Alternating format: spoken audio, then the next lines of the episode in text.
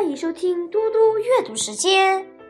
今天我要阅读的是里尔克的《秋日》。秋日，里尔克。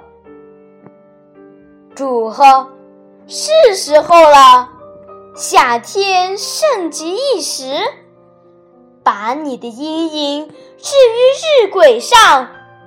让风吹过牧场，让枝头最后的果实饱满，再给两天南方的好天气，催它们成熟，把最后的甘甜压进浓酒。